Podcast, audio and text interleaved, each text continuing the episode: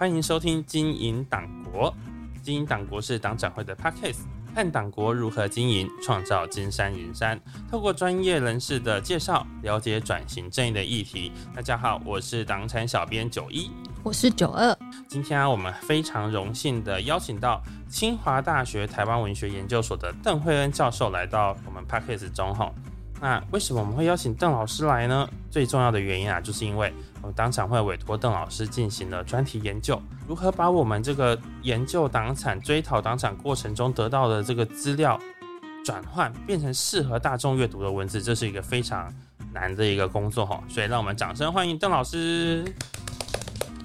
大家好，我是邓惠恩。邓老师是成功大学台湾文学研究所的博士，那现在在清华大学任教。就是教书已经是这么辛苦的事情了，但他在任教之余，他还花了非常多的心力去创作。那创作的东西也不是一般认为那种有点像是天马行空式的创作，他创作的东西是根据很多史实史料这样子重新爬书出来的作品。但是这个亮光的起点，他就曾经在二零一六年获得全球华文文学星云奖，非常厉害的创作者，也是一个非常厉。害的学术研究者，回到我们邀请邓老师来的最根本的原因，其实就是因为我们党产会在十一月的时候出了一本书，叫做《党产侦探旅行团》。党产侦探旅行团，老师要不要先跟我们聊一聊这一本书的起点是什么？谢谢党产会以及主持人的邀请。如同您刚刚所介绍到的，我的小说基本上都是架构在史实跟史料的研究。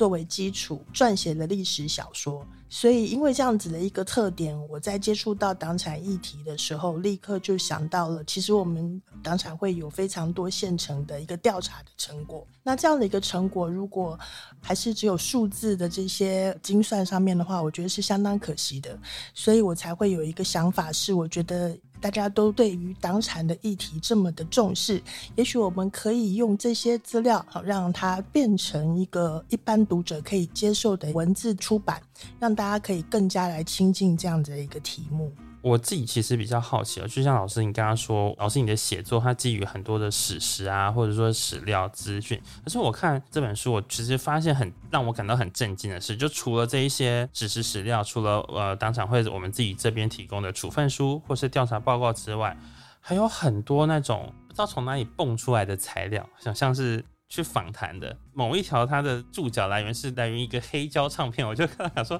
这什么东西，研究研究那么好去听 CD 了吗？这种感觉，这到底是从哪来的灵感或者哪来的想法去寻找到这些史料，还是不小心它史料就自己蹦，然后就跑到你面前了？对于我来说。呃，越深色，然后越是文字堆积的东西，这种挑战对于研究者来讲，我们看的是会产生莫名的兴奋，但是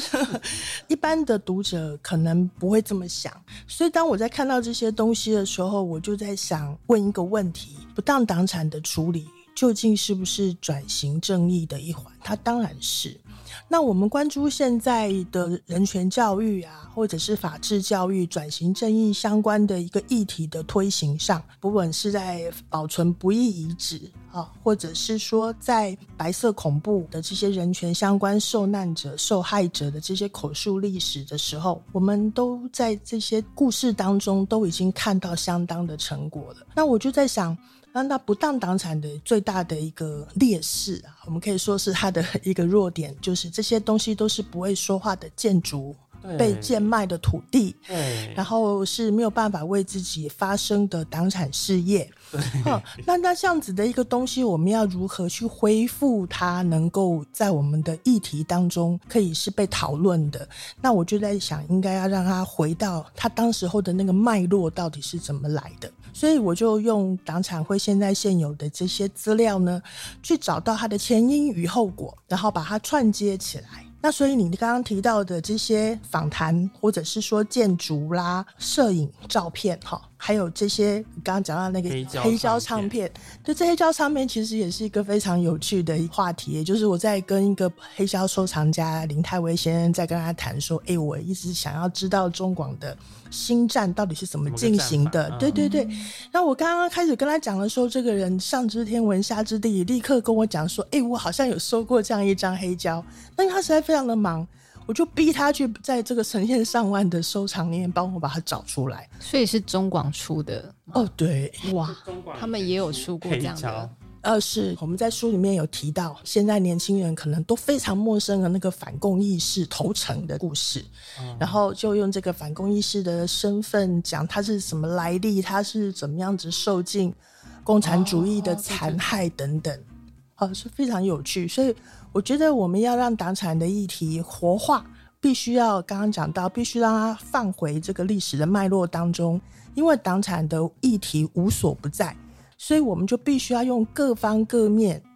不同的角度来观察它，那我们才会知道，其实，在我们日常生活里面，这个议题是无孔不入、无所不在的。我其实，在念书的时候，我们学校有非常多的这种中国来的学生，哈，通称叫做陆生的一个群体。在介绍自己的时候，我们可能说，哦，我是高雄人，我是主要是男的，对好，就我们就只说到这样。他那个时候回答我的时候，他是说，哦，他是新野人。我想说，啊。新野是啥地方？我就不懂什么是新野。他就说诸葛亮火烧新野的那个新野。我想说，天啊，这个地名有名是有名在三国时期啊。那另外一个就说他住在商丘，想说商丘。他说商呢就是商王朝的商，那丘就是他们商王朝遗址发掘到的地方，所以叫他商丘。然后我那时候听到的时候，我不敢说他对他的历史有多热爱、多有连结，但是他认识他的土地。地名上就认识，但我常常会觉得我自己在成长的过程中，我没有办法明确的讲出属于我的成长地的这块地的历史。随着近年来认识乡土教育慢慢风行，然后有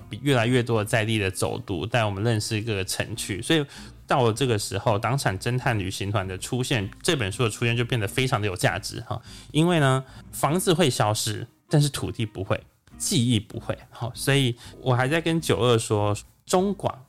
啊，就是我们现在说的这个地堡，书中有提到的，就为什么会有中广门市？我们看到这东西的时候，一定会内心愣了一下，为什么会有中广门市？所以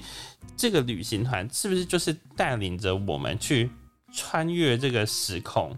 去认识我们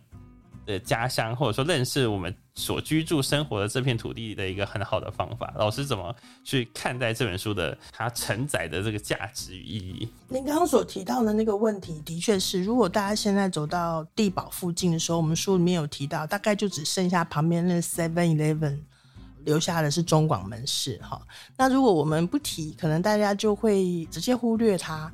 那您刚刚所提到地土地的认同，还有记忆的这个断裂的部分，我觉得是我们台湾现在很严重的一个问题。好，因为你看到的都不是真的，但是真的东西你有看到吗？我我们现在很多时候，就算是面对老屋老房子，现在很常识就把它重新装修，然后变成一家咖啡厅，然后咖啡厅门口有一个小牌子，但是不会有几个真正的人去好好跟你介绍这片土地的故事，你就进去喝咖啡，觉得嗯，这房子蛮漂亮的。它是不是就变得很尴尬？嗯，呃，我举个例子来说，像我们书里面有谈的一个地方叫梅乌夫，那现在我们一般人大概只知道的就是国父史迹纪念馆或者是逸仙公园。但是我觉得比较讶异的事情是，当我提到这个地方的时候，大多数的人都没有去过。可是大家大多数的人虽然没有去过，但是这个地方应该都从大多数的人的口袋里面曾经掏出来帮他赎身过。嗯，因为我们这个国民党不当取得之后，我们还必须要去花钱，去把他当时候没有花费什么成本土地把它买回来，所以现在年轻人很喜欢玩 game。然后也有 VR 跟 AR 等等这样子一个装置。我觉得这本书当时候在写的时候，就是试图用文字建立一个虚拟实境。那个虚拟实境是，呃，你现在所看到的那个东西，你先收在心底。但是我要告诉你的是，他的前世今生，还有如果他当时候没有做一个历史性的转类点的转变的话，我们现在的生活跟我们的环境会不会？这是我想要唤起我们的读者一起来思考的。哦，就是如果当时这间房子没有被占用，没有被 A 走，现在它可能还是一间很厉害的料亭，从日治时期经营到现在料亭。我这边可以打广告吗？我我应该应该可以。我很喜欢一间那个喝果子的那种，好像明月堂吧。我印象中在金山南路。金山南路。对对对。那前几个礼拜，我们当场会的另外一个研究员给我看某一个那种当时的地图的时候，他就有这些房子，每一间房子它是什么店的名字，他就写上去。然后我就看看看，我就哦，我看到明月堂嘞。如果它是同一家的时候，我就会有一种很感动的感觉，就是经历了这么长一段时间，你都很坚持的在做这件事情。那想跟老师请教一下哈，我们这一次在书写的过程中，辅救生的日记是一个让我感到非常震惊的资料来源，也是一个很震惊的一个写作的手法手法，就是以他的视角对去看。对，因为之前有机会去参加某某活动的时候，会去住到这些什么什么会馆，那我进去的时候觉得很旧啊，感觉很不是一个很厉害的地方哈，那个南海路上的什么会馆之类的哈。可是看这书上根据辅救生他的行走的这样的感觉呢，我会觉得说，好像它是一个非常 a l i 的地方，很厉害、好棒棒的这样的地方，很期待去参加的。那当初是怎么样找到这个日记的这个史料？那又是用什么样的心情去决定从这个第一人称的这个辅救生的视角来写？呃，辅救生的这个台北记行啊，我们最主要是围绕主要的一个建筑物，现在当然已经不存在的警察会馆下去做一个主题式的研究。那当我最初在日治时期的这个刊物上面看到辅救生，其实我们还不知道这个笔名到底是哪一个警察。可是我看完的这篇以日文书写的文章之后呢，就萌生了几个很有趣的想法。第一个部分是，我觉得拿辅救生的一个介绍，我们可以看到现在已经不存在的警察会馆内部。到底是怎么样的一个摆设跟情形？好，那从这个设计我们可以看得到，因为他是住宿者嘛，所以他的第一人称的这个叙述再清楚也不过了。第二个部分是因为他是从台东来的一个警察，所以他当然就是从台北车站开始叙述他是怎么到达警察会馆的。他前面这个部分当然是没有太多的琢磨，不过我们在写的时候呢，按照他的足迹从台北车站一路到了现在位于南洋街的这一段，我们可以顺便把这一个区域的地理环境跟我们的读者介绍，那就又达到了我们第二个目的，也就是把历史氛围跟环境再帮我们的读者重塑一遍。好，那第三个部分是这个辅救生，当然不是只有在里面住一晚，刘姥姥进大观园这样子哈，稍微惊鸿一瞥就算了，他其实还有踏出了这个警察会馆，然后到附近的。大仓商店去买欧米亚给，嗯，然后有到附近区域去稍微逛一下。那又达到我们想要做的第三个目的，带着我们的读者去看一下当时候的荣丁长什么样子。那当然就关系到我们其他篇的大仓商店，就是书里面最后一章。对，还有正中书局，哈，就是他后来变成正中书局等等这样子的一个环境。所以我觉得找到这一篇资料对我们来说是非常雀跃的，哈。那当然这一个部分的资料的一个出土，也让我觉得非常的高兴，是我们非常谢谢党产会开了一个头。也就是让我们知道了警察会馆的所在地。那我们的书写者要负责的就是在这个历史脉络找出它其他相关以它为主拓展出去的资料，来作为一个辅助说明，才有办法写成这一篇文章。那这次特别也邀请了专攻日本文学的作者白春燕博士来帮我们执笔写这一篇。那我们在这一本书当中的作者也是各司其职，用自己本身的专长。下去分配，然后用自己的。呃，研究热忱啊，做这个主题式的一个研究，我在这个地方也要借这个机会，好好的谢谢这些作者群。对，就是说到《党产侦探旅行团》这本书，它有一二三四五，它有五个作者。除了今天的来宾邓惠恩教授之外呢，还有清华大学台湾文学研究所的陈秀玲教授、白春燕博士、蔡佩佳博士，还有陈宇威同学。我看到这个作者群的时候，我是非常震惊，就是这本书有五个作者，有四个是博士。有两个是教授，还有一个是现在正在念硕士，我相信他在隔没多久，他应该也会有机会变成博士。好，那邓老师是当初是用怎么样的心情，或者说用什么样的号召力，抓到那么多学友专精来为本会执笔，在严谨的学术考究之下，能够写出生动活泼、让人引人入胜的文章？当初是什么样的机缘，可以把这些人凑在一起？我们的共同背景是都来自于清华大学台湾文学研究所，也许是在博士阶段，也许在硕士阶段，哈，都受到我们这个所很大的一个栽培跟训练，几乎都是我们的学生辈，对他们的专长都相当的了解，他们的背景，所以这本书当时候的一个设计呢，也就是用不同世代以及不同的研究专长。用他们的观点，特别是里面有的是呃对性别议题有兴趣的，有的是对动漫，有的是对流行文化，有的是对日本文学，有的是对战后的文学小说的一个诠释，都有相当的心得。所以用不同角度下去观察这个党产。议题怎么进行？怎么样介绍让一般的读者了解？是我们当时候在选定作者的时候非常重要的一个选择一个原则。感觉他们都各发所长。读起来都觉得很精彩，而且它不会有一种同一个人写，好像就容易落入同一种套路的呈现的面貌。我觉得就会非常的多，而且非常的蛮多元的。就是你每一篇都像是一个新的开张，毕竟是那么生硬的主题，我就会很害怕说会不会就是其实围绕在最后，就是这些都是不当党产，大家要记得支持把不当党讨回来，要把不当党产讨回来，当然是非常重要的事情。可是我的认知里面会有其他的事也很重要，像是。认识我们自己的历史，那好，这件事情对我来讲，它就是非常重要的事情哦。像是刚刚我们说到台北警察会馆，它就是一个已经消失的房子。那经过那个地方，我们其实已经没有办法再重新走回警察会馆里面。那同样的类似的地方，还有一个是自由中国的宿舍，它其实也消失了，对不对？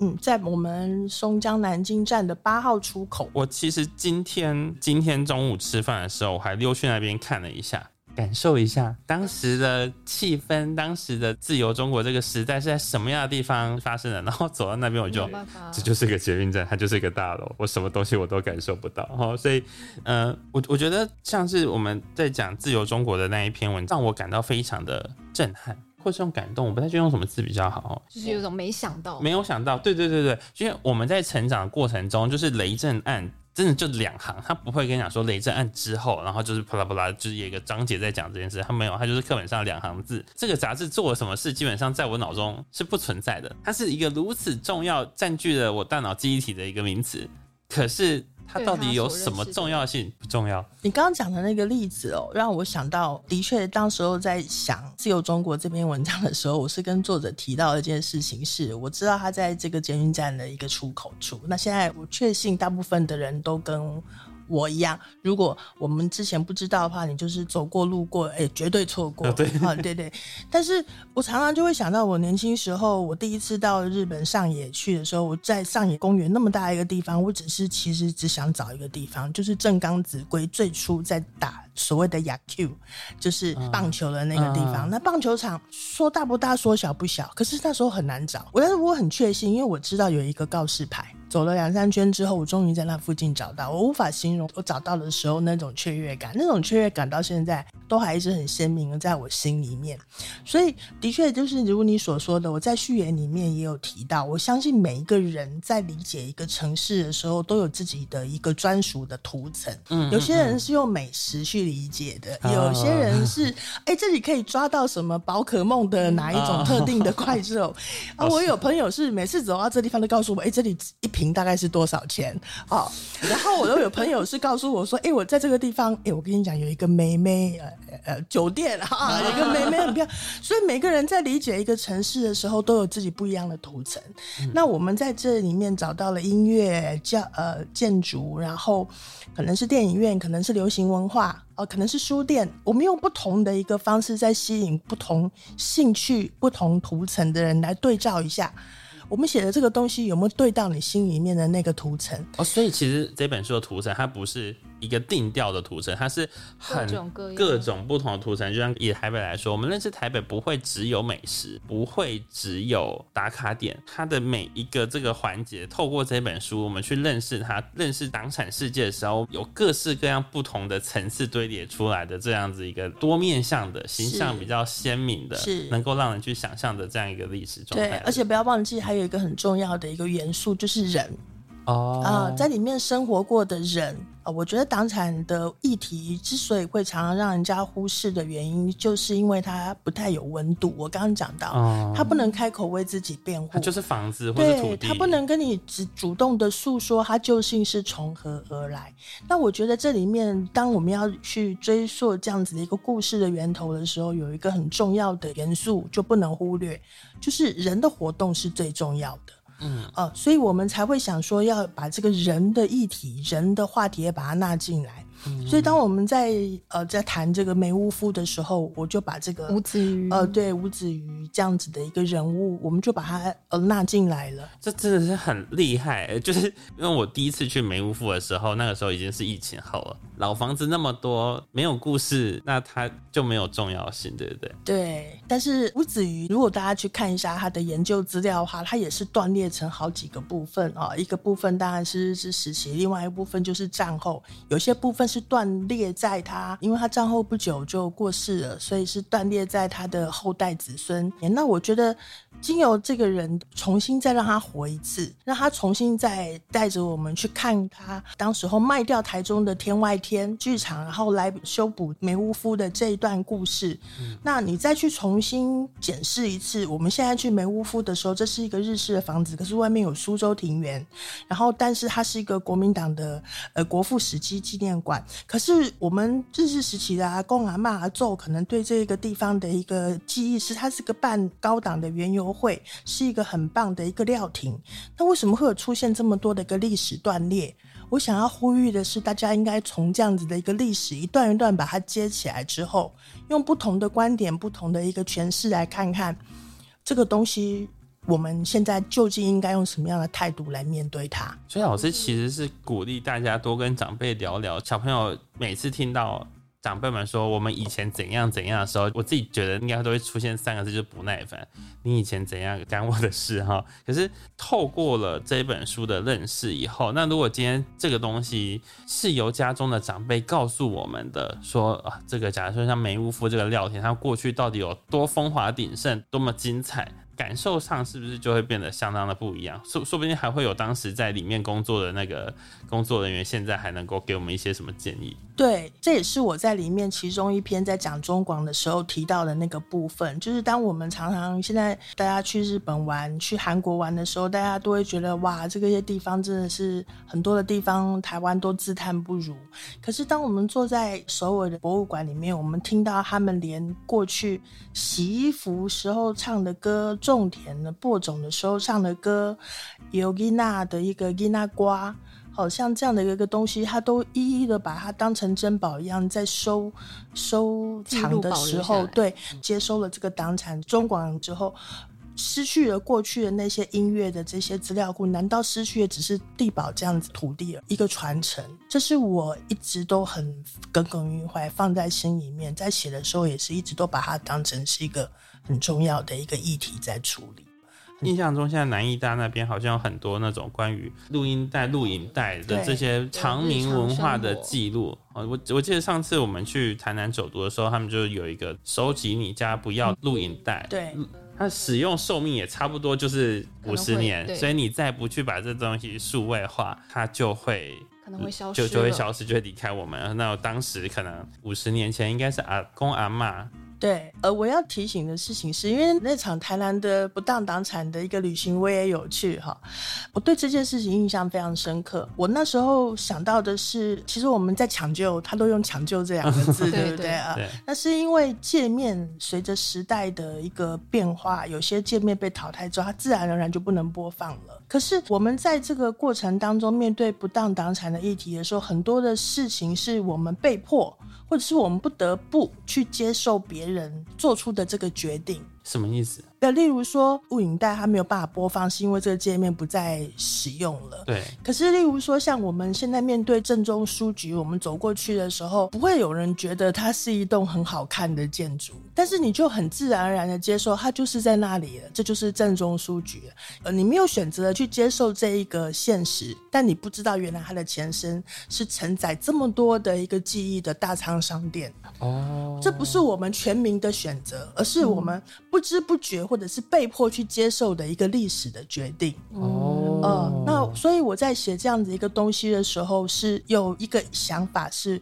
呼喊不同兴趣的那个人，我们来重新检视一下我们的感兴趣的议题，例如说过去简签字。哦简签字出版的歌迷，或者是你是一个文史的一个文化恐怖分子，啊，或者是说你是一个黑胶唱片的一个收藏家，我们用不同的一个角度、不同的一个观点来看一下，我们究竟能够为大家来唤醒一个历史的断裂，然后我们怎么去让这个不当党产的议题，让更多人来注意这件事情。这样真的听起来，老师你是左边这一群人喊一下，右边那一群人再喊一下，后面应该看起来还有一群人，我们要再去喊一下不当党产的这个议题遍地开花，看看哪个土地能够长出比较丰盛的花朵，我们就用不同的兴趣去点燃大家。对对对，哎、可是我这几天这本书出来之后，我很意外的收到了一些回馈，是我嗯当时候在书写的时候没有料想到的。很多人就这样跟我说：“哎、原来这个也是党产，那个也是党产。”我以前我妈妈常常带我去的时候，把我记在那里当安亲班的那个东方出版社。嗯，哦，原来对面也是一个党产。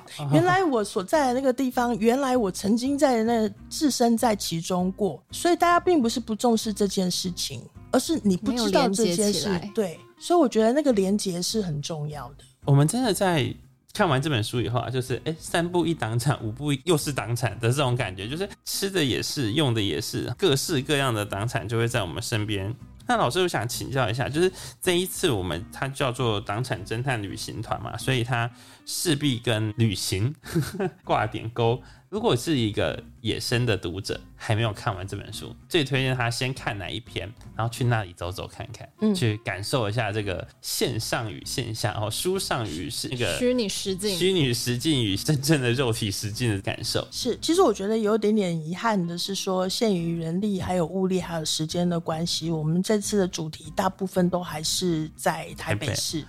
我们的读者当然并不是只有限于你是台北的读者才能看这一本书。嗯嗯，那其实我根据党产会的一个调查，不当党产应该全国都有。我觉得就倒不如是从你所在的那个位置，用你的一个方式去理解看看，问一下你的阿公阿妈，嗯，他可能前身叫做民众服务社。它可能叫做很奇怪的那个名字哈、例如说啥叉叉会，或者是你觉得哎、诶为什么我阿嬷说我舅舅要当兵的时候，兵单都还没有来，就已经有人把袜子啊什么东西全部都送到家里面来，准备迎接他当兵了。有这种事啊，有有有有有，哎、我我有做。做到口述历史就是这样哈。我阿嬷说，哎、她以前明明这个地方是一个很漂亮的一个戏院，但是现在好像都不是了。那其实为什么叫做党产侦探旅行团？侦探这两个字，就是大家都很喜欢看推理小说，嗯然后也很喜欢一路被作者玩弄到最后，哈哈。从大范围来说，不妨从自己所在的地方开始。那如果是大部分，不妨从台北车站走过来，这是一个最经济实惠的方法，也就是你在最短的时间当中，会在我们这本书里面看到多，最多、密度最大，而且是应该是经济效益最大的一个党产聚集地。对照一下，从这本书里面就可以看得到。好，那从这个地方你看到之后，你去对照一下日治时期的这个部分，你就会发现它在过去里面那个建筑原来的样子，它所展现的那个风华，你就会发现到那个不是只有党产这个收获而已，你所找到的这个部分是把过去的历史的断裂连接起来了。其实刚刚听到老师讲虚拟实境，因为在我们录音之前，我就跟九一聊天，我就想说，这书里面其实有蛮多一些写到一些建筑的细节等等的。如果是未来的计划的话，如果以书里面的资料再去延伸的话，有没有可能透过 VR 的技术，对，就是模拟出一个空间，让大家虽然说我们现在走到那个地方已经没有办法看到它当时样子，可是透过一个在线的方式，或或者是像老师刚刚有讲到，中广它有曾经出过星战的黑胶唱片，对，那声音的这些媒介等等，或者是一个展览的方式，把这些东西里面去感受这个，对，就是除了文字以外，在更多其他方式去把当时候的空间再现出来，我觉得应该也蛮有趣的。如果真的可以有这样子，应该会非常有趣。可是我们我们做研究的时候，找到的史料是有足够的架构去做这么高强度的还原吗？毕竟还是少数，呃，拿出来书写的这个题材，都是花了相当的精力跟精神去把这个史料爬梳出来。然后，可能一般的读者并不了解，我们最初开始写的时候是非常严谨，而且都是有详细注脚的论文格式的一个一个研究资料。后来几番书写，甚至有些时候必须把一些结论把它翻到前面来，然后把这个结论先找一个，例如说像松江南京站的。八号出口这个东西，就是后来考察出来，我们把它接上去之后，用这样的方式来吸眼球。所以，呃，文字所建构出来的是一个想象空间。但是，据我所知，党产会现在已经开始有努力，例如说做成一个立体书，翻开来之后，我们这一个建筑原来的样子就可以变成一个立体的纸模型，哦立在书上面。我们可以用绘本的方式把建筑物，还有把这个故事把它画出来。所以。我们这本书它是个文字为主的书，其他还有绘本，还有立体书等等，还有我们现在正在录的 Podcast，用不一样的格式来帮助重现你刚刚所说的这种当产议题的相关的主题。我觉得基本上是正在努力，而且是在这条路上面正在前进当中。好。那再次跟大家说哈，这本书叫做《党产侦探旅行团》，是由不当党产处理委员会策划，那由邓慧恩老师、陈秀玲老师、白春燕老师、蔡佩佳老师，还有陈宇威同学五个人共同撰文书写而成。那由前卫出版社出版，也有电子书，也有电子书哈。读墨电子书上也已经可以 c o b o 也有了哈，就是在读墨 c o b o 这些电子书的平台上，也都已经可以买到这本《党产侦探旅行团》。如果你对党产议题有一点点兴趣，但是你又觉得说，诶，本会发的这些处分书看起来有点太痛苦了，吃不下去。你想要简单的入门党产议题的话呢，这个党产侦探旅行团应该会是很好的敲门砖。推荐。我们先认识这些党产。背后发生了什么故事？我们再慢慢来看，为什么我们要说它是不当党产？为什么这些东西它应该要收回国有？为什么我们认为不当党产收回国有才能够实现这个政党公平竞争目标？哈，那今天呢，非常谢谢邓慧恩老师来到我们节目中，我们再次掌声感谢他，谢谢，谢谢，好，谢谢老师。那经营党国，我们下次见，拜拜，拜拜。